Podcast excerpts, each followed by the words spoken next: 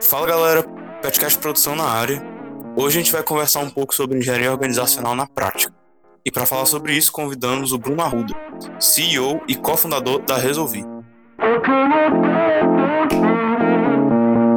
Fala, Bruno. É um prazer é, a gente ter um convidado de tanta importância como você aqui e alguém que veio da UFC, não é?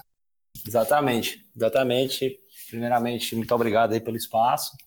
É um prazer estar falando é, com estudantes e principalmente com pessoas que eu me identifico bastante, né, por ter vindo da engenharia de produção, né. Acho que me apresentando aí para o público, é, sou Bruno Arruda, sou é, um dos fundadores da Resolvi, né, fazendo uma breve, uma breve síntese aí do, do, do da minha trajetória. É, sou, entrei em engenharia de produção pela, pela UFC, né, na Federal do Ceará. É, durante a universidade participei de empresa júnior, fiz intercâmbio de ciências sem fronteiras é, para fora, estudando business IT, é, estagiei fora, estagiei em empresa de consultoria aqui também na, Elo Group. É, e aí, quando estava perto de me formar, é, iniciei o projeto da Resolvi, isso no, no 2017, então tem, tem, tem uns três anos já disso, e e desde 2017 estou focado só na Resolvi, explicando aí brevemente também o que é a Resolvi. Resolvi foi uma empresa que surgiu para ajudar consumidores a, a serem é, indenizados quando eles têm seus direitos respeitados, né? Então, a gente ajuda basicamente pessoas que têm problemas práticos como é, muito focado em aviação civil, como voo cancelado, voo atrasado, estrago de bagagem, overbook. A pessoa buscar uma indenização é, completamente online, é, sem sair de casa e só pagando se ganhar. A gente já recuperou aí mais de 12 milhões de reais dos clientes, clientes atendidos no Brasil todo. E hoje a gente está é, ajudando pessoas que têm problemas com cobranças também, então é, quem teve o nome sujo, é, ou então tinha o um nome sujo por uma conta que já pagou, é, e, ou então pagou para limpar o nome e continuou com o nome sujo, a gente ajuda esses consumidores também. É, basicamente, o nosso propósito como empresa é empoderar os consumidores no Brasil, inverter a lógica, é, principalmente mercados muito regulados, é, que são oligopólios, onde o consumidor tem pouquíssimo poder. A gente está querendo inverter isso e dar, dar respaldo a esse consumidor e, e, e enfim, para que ele seja tratado com o respeito que ele merece. E a gente já vem é, tendo bons resultados nessa linha, como eu falei, né? São mais de 12 milhões de reais recuperados para esses clientes. Poxa, que bacana, Bruno. Incrível, cara. Incrível, Bruno. Incrível os resultados. Realmente, para que que a Resolvi, tá, Resolvi veio para o mercado, né? Realmente para resolver os problemas dos clientes. E aí, pegando o gancho dessa questão de problemas, né? É, eu sei que quando a gente fala de problemas é uma coisa que a gente costuma ver como ruim, né? Mas é o que move a gente para frente. E aí eu queria saber, né? É, como que vocês tiveram essa ideia? Como vocês tiveram essa ideia de tirar a Resolvi do papel, né? Como foi que que surgiu? É, assim, primeiro, a Resolver, ela surgiu, não foi ideia minha, eu gosto, gosto de falar isso porque, é, não, eu assim, não, não, tinha como, a não ser que eu tivesse sofrido problemas como consumidor, esse tipo de problema, acho que seria, eu teria tido essa ideia de criar, mas ela não foi ideia minha, foi ideia do meu sócio, Jesus, que é advogado, e ele trabalhava do outro lado, digamos assim. Ele era advogado de um escritório que defendia grandes empresas. E ele basicamente olhava para um tipo de causa que ele estava defendendo a empresa, onde ele sempre perdia. É, como, escritório, como escritório e advogado da empresa, ele estava tentando, na verdade, reduzir a perda da empresa. E aí ele começou a ficar um pouco intrigado quando ele viu que tinha, que ele sempre perdia, mas mesmo assim o volume era meio baixo e quando ele começou, a, a o volume de, de, de, pessoas entrando na justiça era baixo. E aí ele foi olhar os números de, de quantas pessoas sofriam esse problema, e ele, e ele era esmagadoramente maior do que as pessoas que buscavam seus direitos na justiça. Então, a gente ficou muito claro um, um, uma oportunidade, um gap de mercado. Ele falou comigo na época, como advogado, ele falou, cara, não entendo nada de negócio. É... Aí eu falei, eu não entendo nada de direito. E aí a gente foi, ele é um amigo de longa data, né? Foi, foi uh, entendendo um pouco mais, né, fazendo alguns testes, e a gente viu basicamente que o, o, o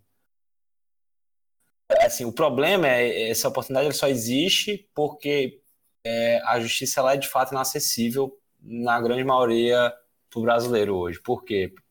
Muito por causa de dois motivos, que é a questão da educação. Então, assim, poucas pessoas é, é, sabem que tem direito. Quando eu falo educação, eu não falo de nível educacional, né? porque eu, eu costumo dizer que tem, tem pessoas que têm doutorado e não sabem os seus direitos básicos ali. Então, é, é, é algo mais complexo que isso. É a questão de, ah, de dessa informação ser acessível de fato no mercado. Então, a gente tem se a gente quiser ganhar mercado com isso, a gente teria que ensinar o mercado, educar o mercado.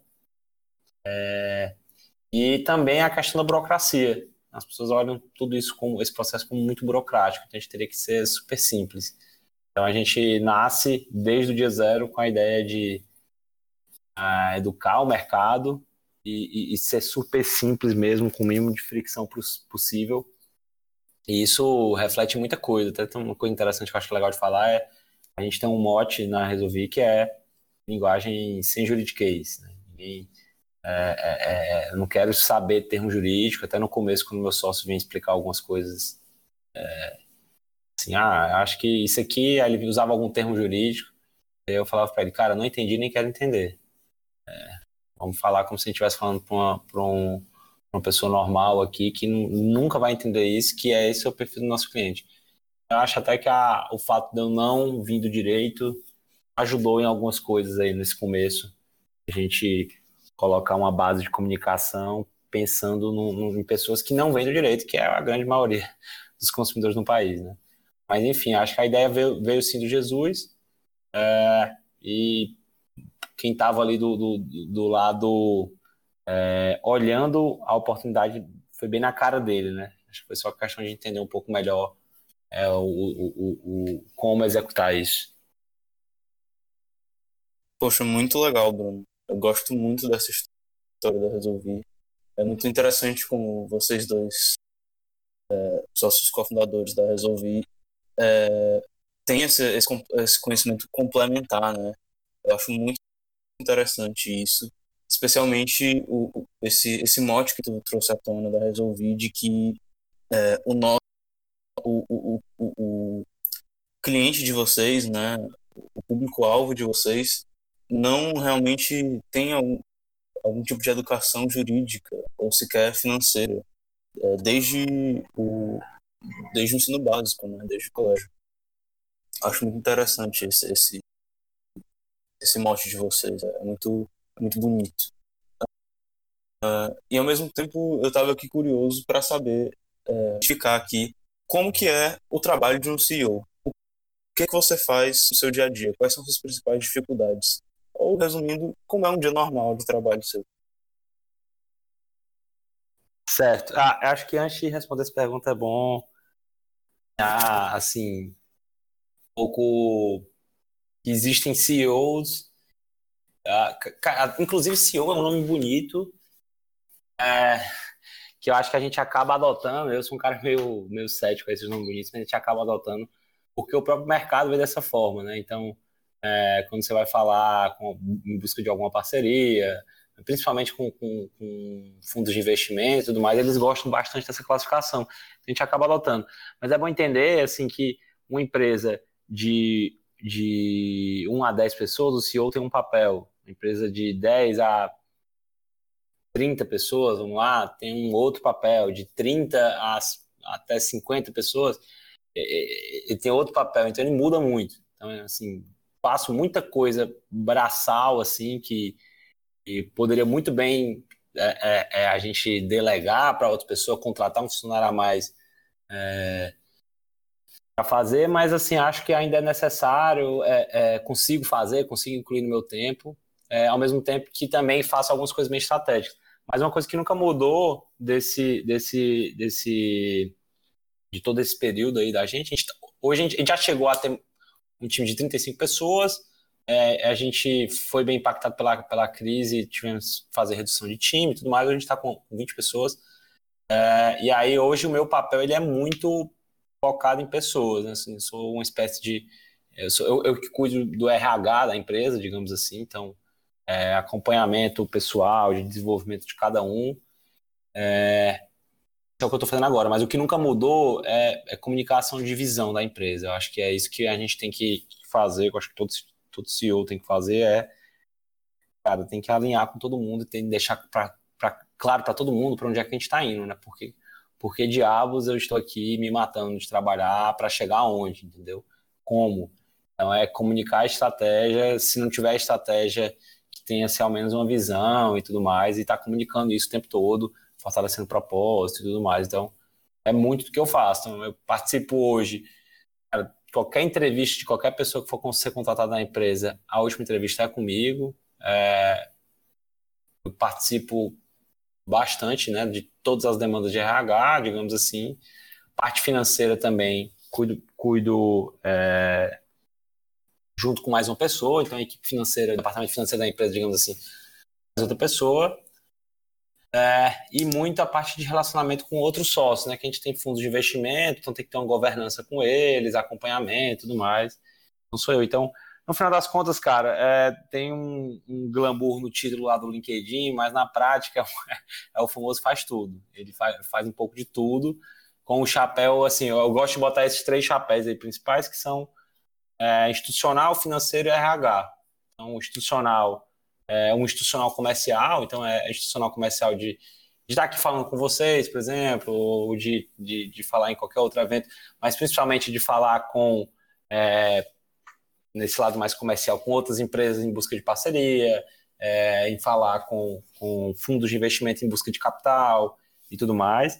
A parte financeira, de gestão financeira mesmo, gestão orçamentária e tudo mais.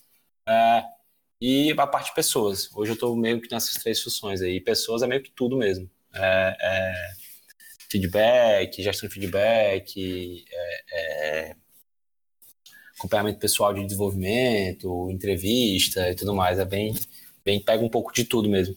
Mas em resumo, é, é, é para sintetizar, assim, a, o CEO é aquela pessoa que tenta dar um norte para a empresa, né? Que passa o norte muito bem. Então, eu tenho, por exemplo, o Jesus, que é meu sócio fundador, ele fica muito com. É, ele, ele, cuida mais de operações, então, assim, ele é o cara que vai saber exatamente é, por que, que tais casos estão parados em tais, tais fases, quanto que está demorando o tempo médio de uma fase tal do processo e tudo mais. Eu sei disso também, por, acaba por interesse, mas não, não no nível que ele sabe. É, ele é o cara que está mais entendendo em, em, atender os clientes e tudo mais. É, eu cuido mais um pouco das pessoas da empresa, né, da, da, do, dos resolvers, como a gente chama. Acho que a gente se divide assim é, mais nessa linha. Pô, Bruno, muito bacana. É, e assim, nessa nesse nicho específico, nesse chapéu que você falou, né, de pessoas, qual que é a principal dificuldade que você tem enquanto um gestor uh, de gerir pessoas? Cara, gerir pessoas é, acho que o maior desafio de qualquer profissional, é, porque não há nada mais complexo, por mais que a gente venha da engenharia e tudo mais, cara, não há nada mais complexo com mais variáveis do que pessoas. Então, é, o que, que tem de desafio aí? Cara, bastante. Um, um ponto muito, muito que pega muito forte para mim, eu acho que é o fato de eu ser uma pessoa nova, ou no meu início de carreira, pode-se dizer assim, é, é, e, e, ter que gerir pessoas, é, mesmo sem ter vivido bastante, é, é, é bem difícil. Mas acho que um ponto, um ponto difícil de gerir pessoas é, é o quanto mais a gente consegue tornar a, a análise, é, um, é o meu termo, né? você conseguir chegar no meu termo de é, eu vou analisar os seus números, né? eu não vou lhe cobrar por horário nem nada do tipo, eu vou lhe cobrar o indicadores, então assim, qual é o seu indicador principal, né? E estar tá conseguindo botar na cabeça da pessoa as prioridades é, e, e, e, falar assim, ó, é, por exemplo, a pessoa tem uma meta para bater no final do mês, chega na metade do mês, ela não está muito próximo de bater, é ficar tentando colocar na cabeça da pessoa de que, tá, você faz uma engenharia reversa aí do que, que você tem que fazer para bater essa meta, né? É, é, provavelmente vai ter que ser alguma coisa diferente do que você está fazendo. E, está fazendo isso, metrificando muito as pessoas, ao mesmo tempo que é, você vai ter que entender que nem todo mundo está muito bem sempre, né, e, e, ter esse lado um pouco mais humano, eu acho que é o maior desafio. É, é conseguir cobrar numericamente muito, numericamente mesmo, assim, não ter a discussão do ficou bom ou ficou ruim. Acho que a pior coisa que tem é você ficar dando esse tipo de adjetivo às coisas. É, não é ficou bom ou ficou ruim, é ficou 20% melhor ou ficou 30% pior. Né? Tem que ser o máximo que a gente consiga nessa linha.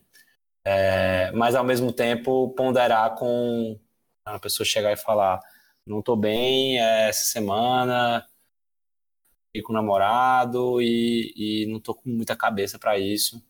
E você colocar esses dois chapéus, chapéus e, e, e, saber administrar isso, é, é para mim é o mais difícil. É, é, assim, acredito que a gente consiga fazer bem, mas é o mais difícil, com certeza. E manter as pessoas motivadas também, do tipo, é muito difícil, por exemplo, foi muito difícil para a gente manter as pessoas motivadas. A gente, antes a gente crescia 20% ao mês antes da pandemia. É muito fácil manter as pessoas motivadas com essa taxa de crescimento agressiva. Uma vez que esse crescimento ele, ele, ele deu uma estagnada por conta do, do, do coronavírus, né, da crise que foi muito forte no setor do turismo, que para a gente era onde a gente estava, 100% acoplado, difícil manter as pessoas motivadas. É, então a gente teve que apelar um pouco mais do por que, que vocês estão aqui, né? E, enfim, puxar um pouco mais de propósito de cada um. É, e, e, e, é muito difícil, porque cada um, cada um ali dentro tem um objetivo na sua vida e não necessariamente aquilo está sempre alinhado com, com vocês. Então, é, é, enfim, são uma série, assim, acabei que eu me enrolei aqui um pouco, né, mas são uma série de desafios é, e que, cara, o mais difícil para mim é conciliar o lado analítico e o lado o lado humano na, na, na análise das pessoas. É, perfeitamente entendo muito, assim, é, em uma escala bem diferente, né? Eu tenho trabalhado com. A gente está organizando a semana de engenharia de produção, né? Nós aqui que participamos do PET também. E, e acaba que a gente passa por situações de liderar pessoas, né? E é um desafio muito grande ver isso, por isso que eu acho que eu consegui entender um pouquinho do que você fala, né? Conciliar isso. Como que a gente faz, por exemplo, meio que cobrar números, né? Olhar para os números, olhar para quanto que a gente está avançando verdadeiramente, sem deixar de ser sensível às particularidades das pessoas, né? É, quando você tem um time, por exemplo, sei lá, 20 pessoas, e aí você tem ter que, na posição de um, CEO, por exemplo, né, no seu caso, Bruno, tentar entender ali de quais particularidades, quais singularidades podem afetar cada uma daquelas pessoas, realmente é muito difícil. E aí, você falou já que é um desafio para você também, né? E aí eu queria saber, Bruno, se tu conseguiria falar, assim, alguma, algumas práticas que tu toma no teu dia a dia que, que, tipo assim, te ajudam a tentar lidar um pouquinho melhor com isso. Conciliar esse lado analítico com o lado de pessoas, né? Cobrar sem ser aquele cara insensível. É, eu acho que é jogar muito a bola das decisões para as pessoas. É, do tipo, quando você consegue me entregar isso? Quando você acha que dá para fazer isso? Qual o número que você acha que, qual é a meta que você acha que dá para alcançar. A partir do momento que é, você coloca a decisão para a pessoa, ela tem uma responsabilidade muito maior para atingir aquilo ali, é, porque foi ela que definiu, né? Então foi ela que, que, que, disse que aquilo ali era, era factível de ser atingido. É, então é, é, eu gosto muito disso. Assim, qualquer coisa, em qualquer negociação em geral mesmo, jogar a bola para outra pessoa e falar o que você prefere aqui, como é que você acha que dá para fazer. É, e, e, eu acho a, melhor maneira. E aí, a partir do momento quando você faz isso, quando você joga a decisão para a pessoa, é, ela vai colocar um, um, um, Se ela colocar um valor muito alto, é, foi um erro dela, né? De, de, de, e ela também não vai querer colocar nenhum valor muito baixo, porque pode ser assim: ah, tô colocando isso aqui só para bater ficar bem na fita. Então, eu acho que é, é, é um meio termo aí é, que a pessoa vai buscar é, e, e, é que nem aquela brincadeira de menino, né? Quando você coloca assim, ó, é, eu, eu vai, vai, dividir um sanduíche, assim, eu corto, eu corto, mas, mas tu que escolhe quem é que vai ficar, e a pessoa vai cortar bem direitinho. Isso aí é, é, é, é, mais ou menos o que acontece quando você fala para a pessoa definir a meta, quando você fala para a pessoa definir o prazo. Então, a pessoa vai colocar o que é factível ser atingido ali. É, e também entender que é uma coisa que assim, tem me ajudado bastante é, é entender que, cara, eu não sou pai de ninguém, sabe? É, eu não, assim, a responsabilidade sobre o desenvolvimento da pessoa é da pessoa. É uma coisa que eu tenho repetido muito é, é assim, ah, fulaninho de tal ficou de ah, analisar tal coisa e estudar isso para poder começar a fazer aquilo, beleza? E eu pergunto, cara, e aí, você estudou aquilo ali? Se a pessoa fala assim, cara, não consegui e tal, não deu tempo. É assim, cara, é do teu interesse isso aqui. Tu tem interesse? Tu tá comprometido nisso? Senão a gente pensa em outra coisa tenta priorizar outro projeto, assim, se for alguma coisa, se não for ali um 100% ligado à função da pessoa, sabe? É, e quando você coloca, assim, para a pessoa que o desenvolvimento dela, da carreira dela, a responsabilidade dela e não sua, né? Você só está sendo gestor dela, a pessoa começa a entender mais, é, é não tratar muito como criança, sabe? Assim, cara, é, você está aqui, é, você não, não, não, não você se comprometeu a, a fazer isso, é do seu interesse fazer isso. Então, eu acho que acaba que, que são dicas até meio amplas, né? não tão metodológicas assim, que ajudam. Agora, sim, o que é que eu, eu acho que uma coisa já mais metodológica que ajuda? É você conseguir quebrar qualquer indicador que você faça com uma lógica semanal, né? e colocar responsáveis ali no, nos indicadores. Então, assim, digamos aqui para o nosso número de cadastros no site. É um indicador de, de, de marketing. É, então, assim, quando você coloca uma meta semana, você coloca uma meta para o trimestre, digamos assim, começa a medir em horizontes semanais, é, você tem mais velocidade para fazer correções quando as coisas não estão dando errado. Então você projeta assim, ó, essa semana devia estar sendo isso, isso, aquilo. Quando você coloca o horizonte mensal, ah, pode ter passado muito tempo já para você tomar uma correção e já fica meio inviável para não bater a meta e tudo mais. É, e, e, o que eu acho bom do, do, do, horizonte semanal é isso, que se você for pegar um crescimento de 20% ao mês, é um, um crescimento muito agressivo, né? Se você traz isso para um crescimento semanal, ele é um crescimento bem marginal, que ele é muito mais factível. Então, até a própria pessoa fica mais motivada e tudo mais. E, e, tipo assim, as oscilações emocionais da pessoa, ela vai conseguir identificar nas semanas e tudo mais. Então, é, acho que, sintetizando aí tudo que eu falei, uma dica é, de relacionamento é sempre jogar a escolha para outra pessoa, para ela definir os objetivos dela, de fato, as metas e tudo mais, os prazos.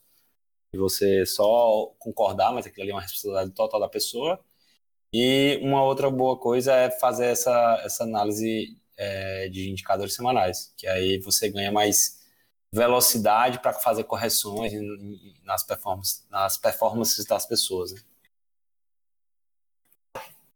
Muito, muito massa.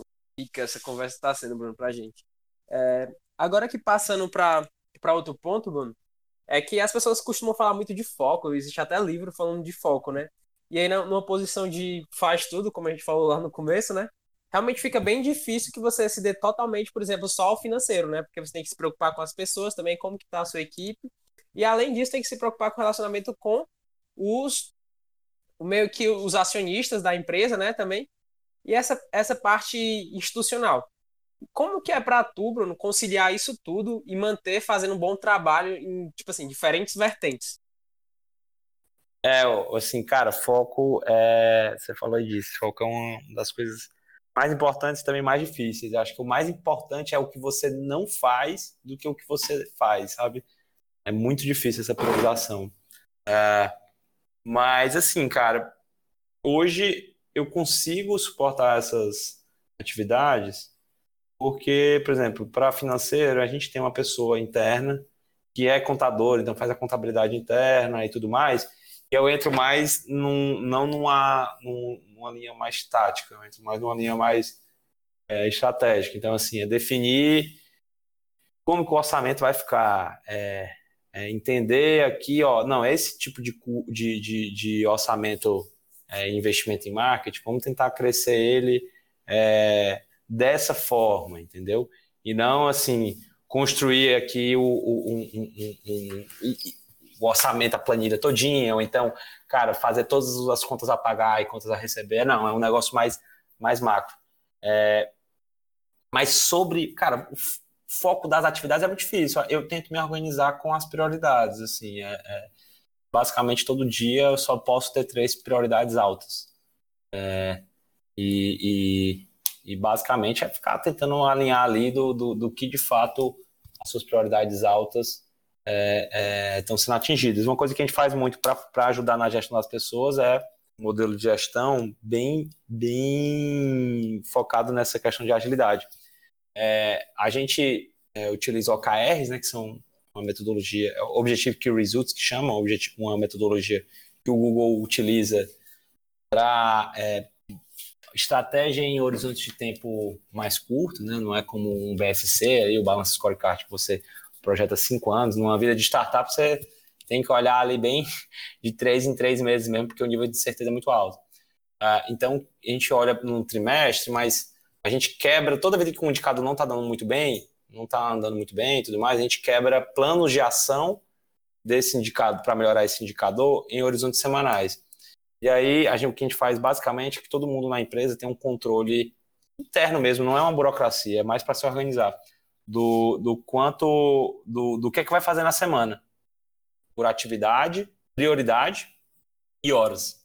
E basicamente, como todo mundo trabalha 40 horas, é, a pessoa não consegue dimensionar assim, ó, vou trabalhar, é, vou fazer isso aqui de coisa. Quando você vai ver, dá 50 horas. Você não vai fazer isso aqui de coisa. Você não consegue fazer isso aqui de coisa essa semana. Então vamos repriorizar aqui, o que é mais prioridade tudo mais. Então, é, basicamente, o que tem que ser mais prioridade é o que tem que ser focado para atingimento de meta. É, é mais ou menos isso. Então, você listar as coisas que você tem que fazer com um grau de prioridade é, e com um dimensionamento de horas, isso parece uma burocracia à primeira vista, mas à segunda vista, assim, é um impacto muito positivo, que é você ter uma gestão de organização muito bem feita, você é, é, dificilmente é, superdimensionar as coisas, sabe? Ah, o que pode acontecer é você dimensionar horas a menos ou a mais numa atividade específica, mas na próxima vez que você for fazê-la, você já aprendeu isso e já corrigiu. Então, é, acho que uma boa regra para você conseguir manter foco é quando você define uma estratégia dos objetivos principais ali do, do, do um horizonte, qualquer que seja, é, no nosso caso aqui trimestral, é que eu só tenho 40 horas na semana e que basicamente eu tenho que aproveitar essas 40 horas na semana listando as atividades lá, né, que eu vou fazer, é, que tem relação para eu atingir é, esse meu objetivo e essas minhas prioridades no trimestre. E, cara, é, é, é, muito exercício isso, porque é muito comum você se perder nas rotinas sem sentido, que você está fazendo aquela rotina ali só porque sempre foi feito e tudo mais. É, o, o, e aí, quando você olha aquilo ali, tá ali, tá ali tomando quatro horas na semana, quando você lista isso aí, você fala, cara, por que diabos isso aqui tá me tomando quatro horas na semana? Eu poderia usar essas quatro horas para tal coisa aqui que tem um impacto direto no meu, no meu indicador aqui, que eu tenho uma meta para bater, que eu não estou tão perto ainda. Entendeu? Então, assim, é, um, um exercício para manter foco é listar basicamente semanalmente tudo que vai fazer, colocando prioridade e hora e vendo se essas prioridades estão alinhadas com um objetivo aí de os objetivos e as prioridades principais da empresa. Show de bola, Bruno. Muito bacana tua metodologia, né, para lidar com isso. Eu fico me perguntando aqui também, é, para mim às vezes esse mundo de empreendimento, de startup, é, parece muito fora da minha realidade. Assim. E aí tentando trazer um pouco para a realidade da gente que ainda é estudante de engenharia de produção. Quais que são os conhecimentos acadêmicos mesmo que você aprendeu na universidade e que mais usa no dia a dia? Cara, é engraçado isso, que na época da faculdade quando eu entrei nesse negócio, eu tava, eu tava, gente fundou a em 2017, eu estava no último ano de faculdade, e a princípio eu achava que não ia ter tanta relação, sabe? E no final das contas tem, tem bem mais que você imagina. É, um, cara, a parte financeira como um todo, todo, todo meu a minha base financeira vem do curso de engenharia de produção, então assim, entender o que é um fluxo de caixa, conseguir principalmente fazer planejamento financeiro, então projetar fluxo de caixa, é, é, até para fazer análise de viabilidade econômico-financeira, que é um negócio que a gente aprende aí no curso, né? Então essa parte ela ajuda bastante. Uh, e, e, cara, assim, muito de uma parte de, de que, que me ajuda bastante é a questão de entendimento de processo mesmo, assim. É uma coisa que a gente é condicionado no curso a aprender. É, gestão por processos mesmo, entender que, que é, as, assim, a gente como engenheiro de produção, a gente é condicionado não a estar tá olhando as coisas funcionalmente, mas é, entender que um processo ele vai passar por mais de uma função e tudo mais. É até interessante que um livro que foi muito indicado na faculdade eu nunca li, e, e eu estou lendo agora e está sendo muito importante para mim, está me ajudando muito em algumas coisas na empresa, é A Meta, do Goldra.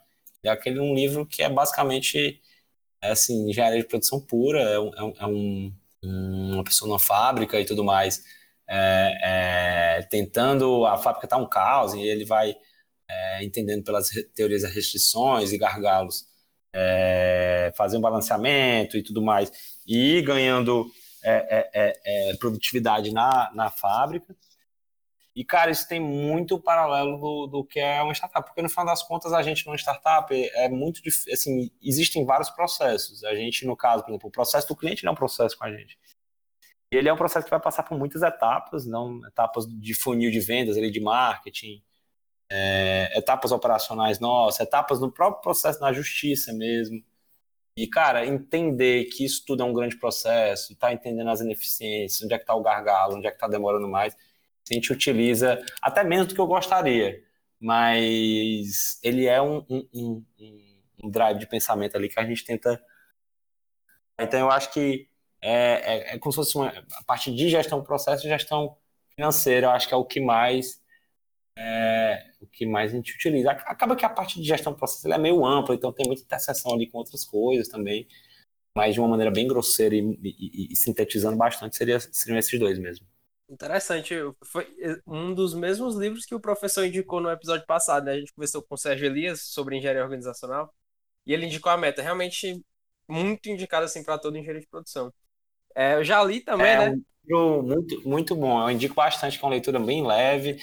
É, Para estudante, eu me lembro que ele era indicado até no meu primeiro semestre de faculdade. Eu é que não tive vergonha na cara e não li. Estou lendo agora, depois de, de, de, quase, quase 10 anos ali que, eu, que me indicaram. Mas é um livro muito bom, porque é uma leitura fácil, ele é escrito como um romance, ele não é um livro super metodológico. Então, cara, assim, super indico aí para todo mundo. Exatamente. Isso é bem legal dele também, essa, essa questão do romance que você acaba se envolvendo, né? E uma coisa que é interessante no livro também, Bruno, é que ele passa por problemas pessoais, né? Também tendo que conciliar o problema na fábrica, tentando resolver aquilo, com resolver a vida dele pessoal.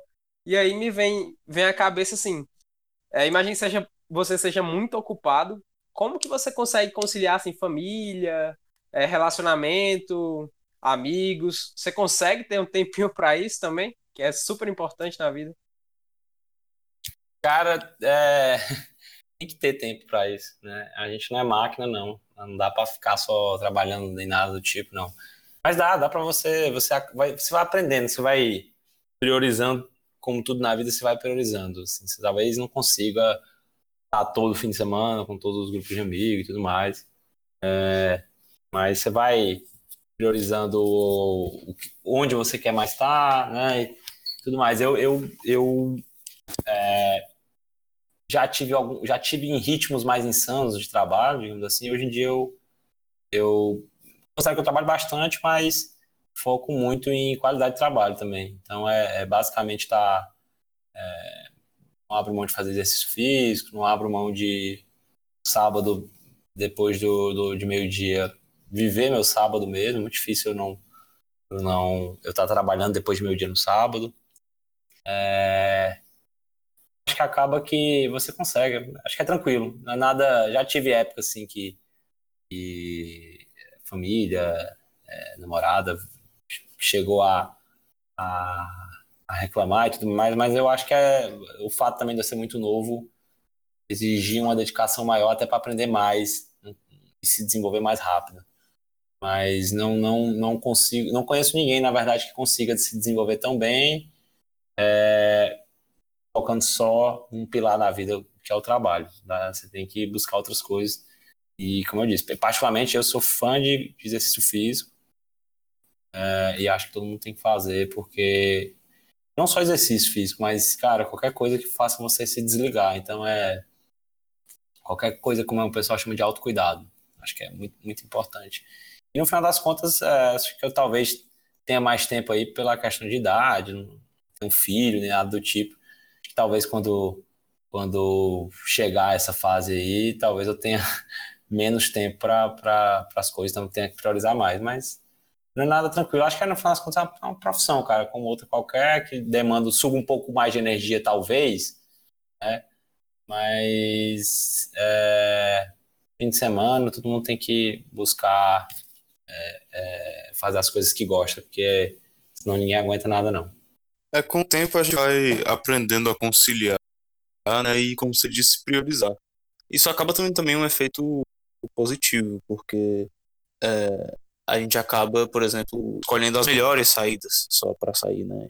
Ver os, os, amigos que mais te fazem bem, Exato. ou fazer o esporte que você mais gosta. Então, eu vejo muito por esse lado também. Exatamente. E aí, Bruno, queria te perguntar também, uma pergunta mais voltada para o empreendimento agora. Como que é empreender no Brasil? É essa dificuldade toda que é pintada? É a coisa que é praticamente impossível? Ou a chance para quem, para os jovens que querem fazer startups, empreender? Cara, eu é difícil empreender no Brasil, mas como é difícil empreender em qualquer lugar. É, Aqui no Brasil tem uma série de dificuldades muito regulatórias, né, e tudo mais, burocráticas mesmo. É, tem um custo Brasil que o pessoal chama, então, é, tem, tem mais riscos legais e contábeis e, enfim. Cara, em compensação, isso é uma oportunidade também, né? É, é, o que, que eu penso, né? Vamos lá. Nos Estados Unidos não vai ter essas dificuldades, mas vai ter uma série de. Você vai ter aí talvez 5, 6, 10 concorrentes com uma qualidade muito boa, com bons profissionais ali envolvidos e com muito acesso a capital investimento. Então é super difícil também, isso é super difícil de outra maneira. É, aqui tem umas dificuldades é, talvez até mais fáceis de serem dribladas que essa parte regulatória, é, é, é burocrática e tudo mais. Lá, assim, você tem dificuldades mais fortes de concorrência, por exemplo, de concorrência qualificada, de concorrência capitalizada.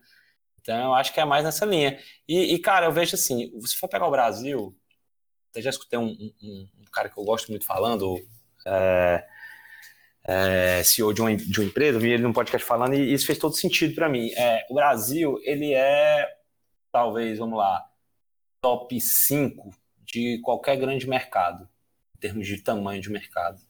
É, porque a gente é um país gigante, com dimensões continentais, com uma população muito grande e com uma série de problemas, uma série de problemas e ineficiência. Então a gente é top 5 aí de, da grande maioria de mercados e com um nível de serviço e de empresas que atendem isso baixíssimos, muito baixos mesmo.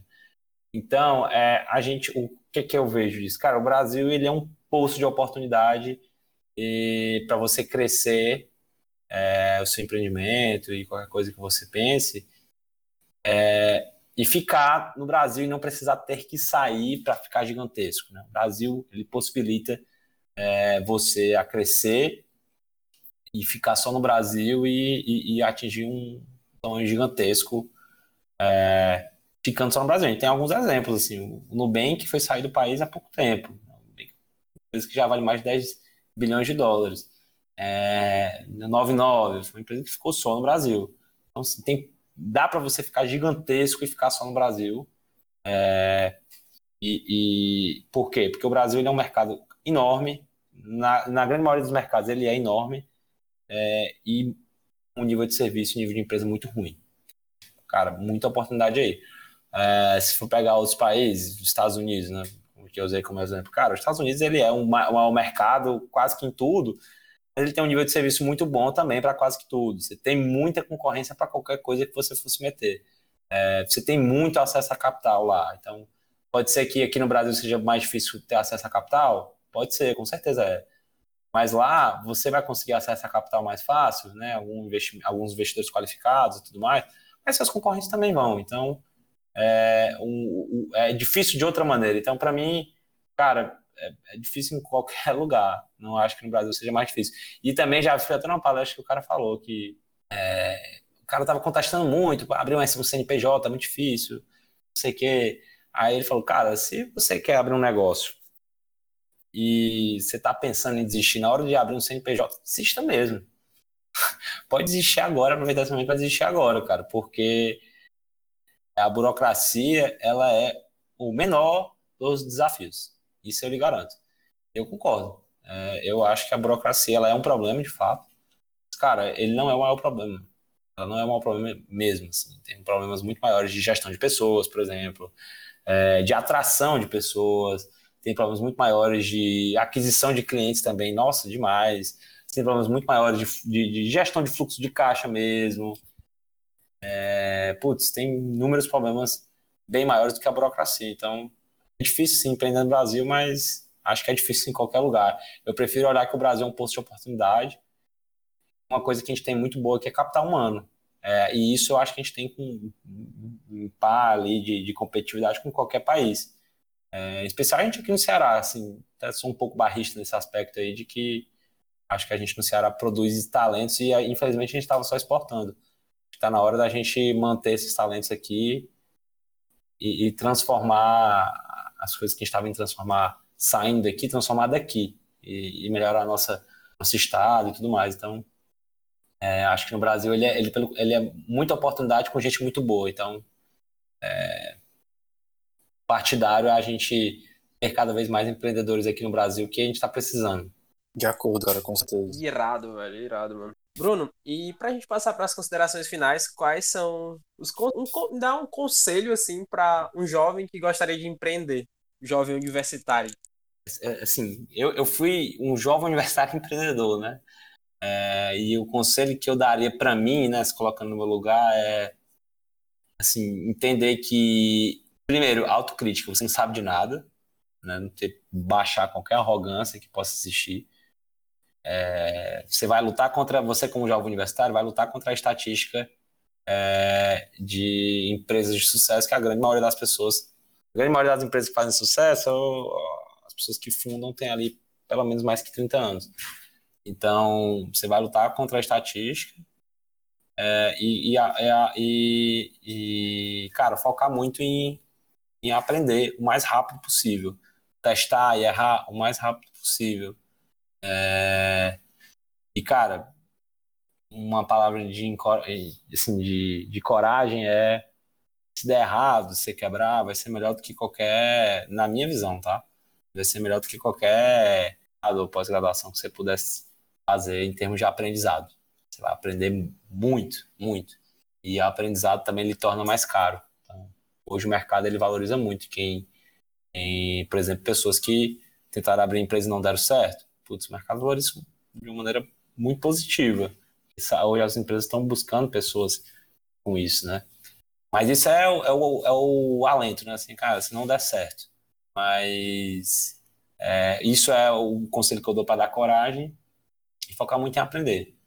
É, testar rápido, aprender, ter a humildade de, de, de, reconhecer que não sabe de nada e, cara, ler. Você vai aprender no mercado de tecnologia, de startup e tudo mais. Cara, se basicamente sugue todo o conteúdo disponível que existe é, na internet, que é muita coisa sobre isso. Não, partindo do pressuposto que você não sabe de nada, tente se tornar um especialista o quanto antes. Converse com muita gente, o outro conselho também super valioso. É, peça conselho, não tenha medo de que sua ideia, ah, minha ideia vão roubar. Cara, converse com o máximo de gente possível, pegue a opinião de o máximo de gente possível, peça conselho e, enfim, vale a pena. Acho que no final das contas é dizer isso, que é uma experiência muito gratificante no final do dia, eu acho que é isso. Pô, Bruno, muito bacana, cara. Essa fala até de, de testar o mais rápido possível e de ler bastante me lembrou até o, a Startup Enxuta, né? Do Eric Rice. De pivotar o tempo todo. Isso.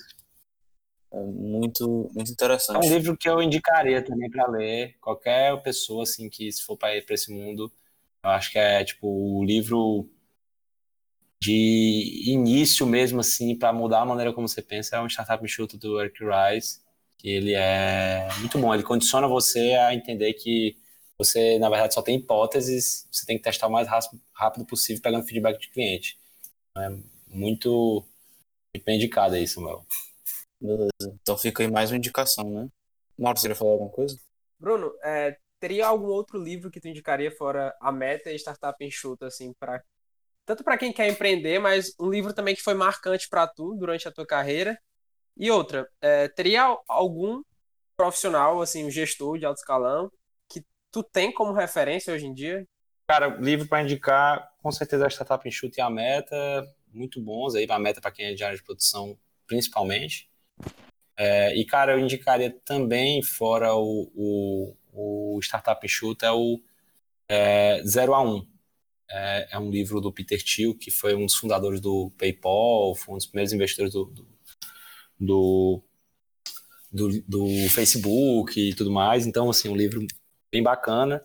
É, e eu acho que o mais interessante é você começar a ler nesses livros, se você quiser ir para esse lado de tecnologia, startup, e aí começar a, a, pesquisar sobre isso, e aí você vai entrando dentro da área que você quer. Eu gosto mais de marketing, gosto mais de, de alguma outra coisa, é, e aí você vai entrando nos sublinks, digamos assim. E, cara, pessoa que eu me inspiro, tem algumas pessoas mais acessíveis que eu, que eu me inspiro, mas assim, mais conhecidas. Eu, sou, eu gosto bastante é, dos dois fundadores do, da Brex, são dois brasileiros de 25 anos, aí é o Henrique e o Pedro.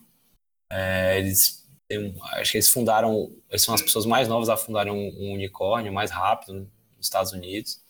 É, já venderam empresa que era Pagar-me para Stone quando eles tinham 19 anos, assim, dois caras brilhantes. Eu gosto assim mais, mas eu vejo uma coisa muito inacessível, sabe? Assim, parecem dois pessoas brilhantes mesmo, assim, que nasceram predestinadas a isso.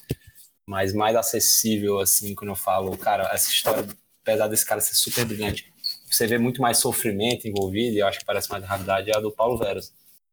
Até um livro que é o Unicórnio Beijo Amarelo, ele foi é, fundador e CEO da 99. Eu gosto bastante toda entrevista dele, que ele escreve. Já tive alguma mentoria coletiva com ele pela Endeavor, já li o livro dele também, que indicaria ele, assim. Ele é um cara que, de cinco empresas, cinco CNPJs abertos, já quebrou e tudo mais, então ele é um cara que você olha assim que, putz, resiliência muito forte, é, é, e eu acho que é o mais legal dele é você ver que ele, tem, ele prega muito uma ética de trabalho, e eu acho que é um excelente exemplo para outros empreendedores no Brasil, então indico aí para se alguém quiser começar a acompanhar. Como ele agora, depois que vendeu a 99, ele está mais. É, é, tá, ele virou só investidor mesmo, então acho que ele, ele fala mais, ele, ele, ele, escreve mais, então é uma pessoa legal aí para acompanhar no LinkedIn, é, olhar o que ele escreve e tudo mais, as entrevistas dele no YouTube. É um cara, assim, que eu sou bem fã. Poxa, beleza, Bruno. Então, infelizmente, por hoje é só, pessoal. A gente vai finalizando aqui o episódio, hoje na presença do ilustre convidado Bruno Arruda. Bruno, a gente agradece demais a sua presença, foi uma conversa muito rica e até uma próxima oportunidade. Eu que agradeço aí, pessoal. Felizmente, né, porque foi foda. Pode ah, vai ter que ser cortado aí, né? Não, beleza. Galera, eu que agradeço aí o, o espaço e, enfim, contem comigo, feliz aí de estar colaborando aí de alguma forma. E bacana aí ver uma iniciativa dessa. Na minha época não tinha como aluno é, nada do tipo. E enfim vocês estão de parabéns aí estarem mobilizando isso. Muito massa. Conteúdo de boa qualidade. É, espero que eu tenha falado aí alguma coisa útil aí para alguém. E é isso aí galera. Um abraço. Valeu Bruno. Foi muito rica a conversa. Reforço né Esse, essa fala mesmo porque realmente assim fico sem palavras. E e por isso eu só peço aos ouvintes que avaliem o projeto para que a gente possa continuar fazendo um bom trabalho no link que está aqui na descrição, para que a gente possa trazer um programa sempre melhor. Bruno, muito obrigado. Muito obrigado, Samuel. Valeu, pessoal. Até a próxima.